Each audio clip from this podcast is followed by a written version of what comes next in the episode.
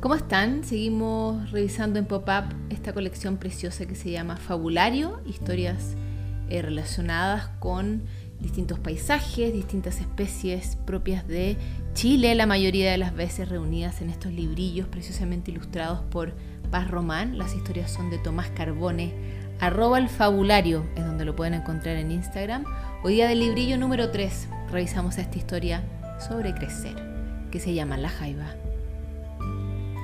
En el fondo marino, entre rocas, algas y estrellas de mar, despertó una jaiba. Se sentía incómoda, su caparazón le apretaba y no podía moverse bien. Sus articulaciones estaban rígidas y todo le dolía. A veces veía nadar cerca a los chungungos con sus dientecitos y garras afiladas y apenas alcanzaba a esconderse en la arena o entre las rocas. La jaiba se sentía protegida por su caparazón.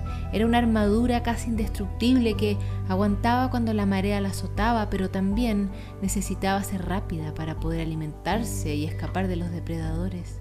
Había visto cómo las gaviotas cazaban en la arena a algunos de sus parientes, se elevaban y los soltaban contra las rocas desde lo alto en caída libre hasta estrellarse. Para eso no había caparazón que aguantara. Mientras iba creciendo sentía su escudo más fuerte y seguro, pero al mismo tiempo estaba más incómoda y atrapada, esforzándose por sobrevivir entre las bestias del fondo marino. Aunque aún no lo sabía, debajo se estaba forjando una piel distinta. Una mañana supo qué hacer. Con esfuerzo salió de su escondite para comer por última vez. Volvió a su cueva, a la sombra junto a unas rocas.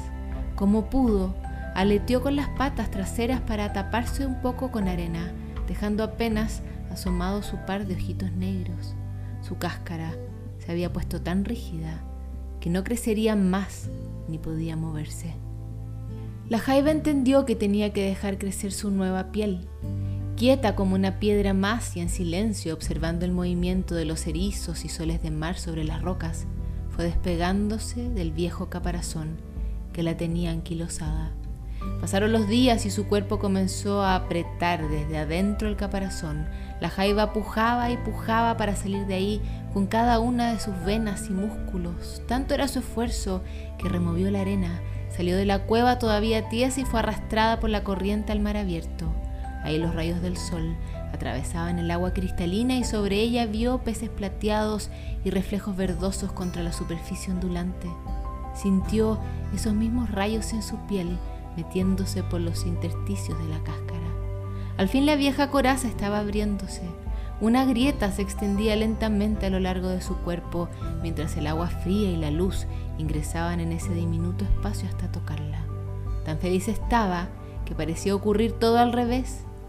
Haces de luz salían desde su cuerpo e iluminaban la superficie del agua y hacían brillar las escamas de los peces.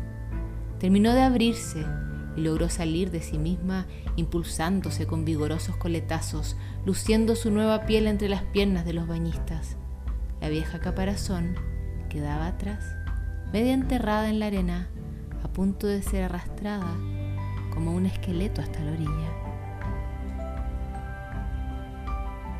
Termina así La Jaiba, una fábula preciosa incluida por Tomás Carbone en su colección Fabulario, que pueden encontrar en Instagram en arroba el fabulario y también pueden encargar la de ustedes en fabulario01 arroba gmail.com.